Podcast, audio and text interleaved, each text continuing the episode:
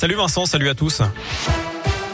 Et à la une, tout est annulé concernant la vente de la SSE. Malgré la présence de deux acheteurs potentiels, aucune proposition n'a trouvé grâce aux yeux de Roland Romeillet et Bernard Cayazo.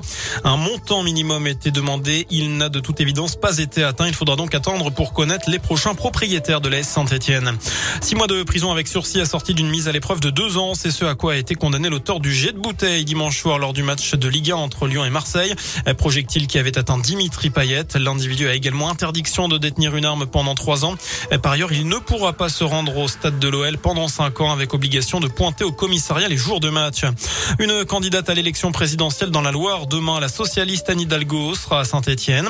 Un déplacement où il sera question notamment de la santé au travail. Elle doit aussi se rendre dans deux entreprises, à savoir Webcam à Santé et Focal JM Lab à la Talaudière avant d'animer dans la soirée une réunion publique à la maison de quartier de Solor. 90 personnes évacuées cet après-midi vers 15h à Saint-Nizier sous Charlieu, c'est au nord de Rouen, conséquence d'une rupture de canalisation au cours de travaux de terrassement.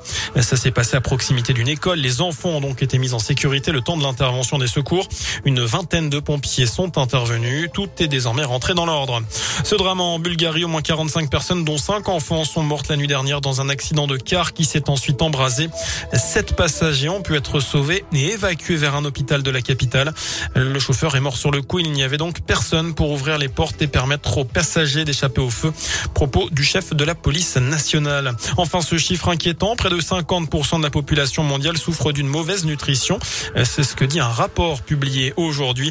48% des humains mangent actuellement trop ou trop peu. 150 millions d'enfants de moins de 5 ans souffrent d'un retard de croissance. Plus de 40% des hommes et femmes sont en surpoids ou obèses. Ça correspond à plus de 2 milliards de personnes. Voilà pour l'essentiel de l'actu. Je vous souhaite une très bonne soirée et je vous laisse en compagnie de Vincent et de Nico. Merci beaucoup Sébastien.